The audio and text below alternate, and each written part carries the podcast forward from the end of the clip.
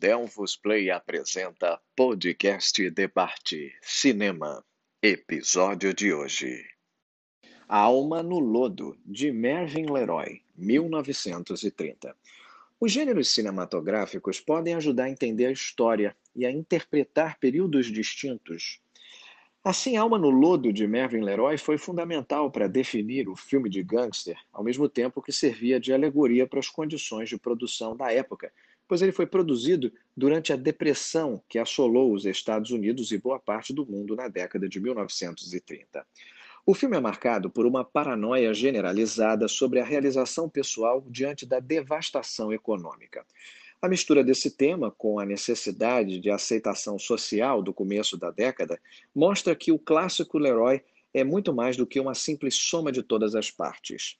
César Rico Bandello, interpretado por Edward Robson, é um ladrão pé de chinelo que tem um parceiro chamado Joe, interpretado por Douglas Fairbanks Jr. Vislumbrando um futuro sem perspectiva, ele se muda para o coração de Chicago, onde Joe se torna um comediante e se apaixona por uma dançarina chamada Olga, interpretada por Glenda Farrell. Por outro lado, Rico flerta com a boa vida e passa a gostar dela. Dono de uma crueldade psicótica, ele se torna aos poucos o novo chefão do crime, antes de finalmente sucumbir a um ego intempestivo e à polícia. Alvejado e morrendo sob um anúncio do espetáculo de Joe e Olga, Rico balbucia algumas palavras finais sobre autodeterminação, frisando que nunca será pego por ter vivido de acordo com as suas ambições. Para as plateias, aquilo que matou Rico era uma referência clara às tensões mundiais do período histórico que viviam. Limitado por sua própria estrutura, mas não atenuado pela censura no período anterior ao Código de Produção da PCA norte-americana, Alma no Lodo oferece a todos uma visão sarcástica da livre iniciativa levada ao extremo.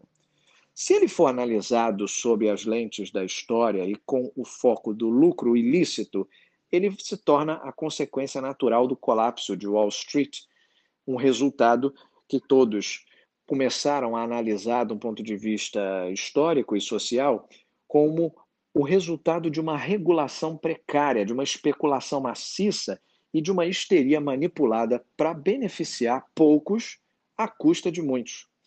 No afã de conseguir uma fatia maior do bolo, Rico representa o desejo de afirmação e busca do sucesso num mundo indiferente a todo o resto.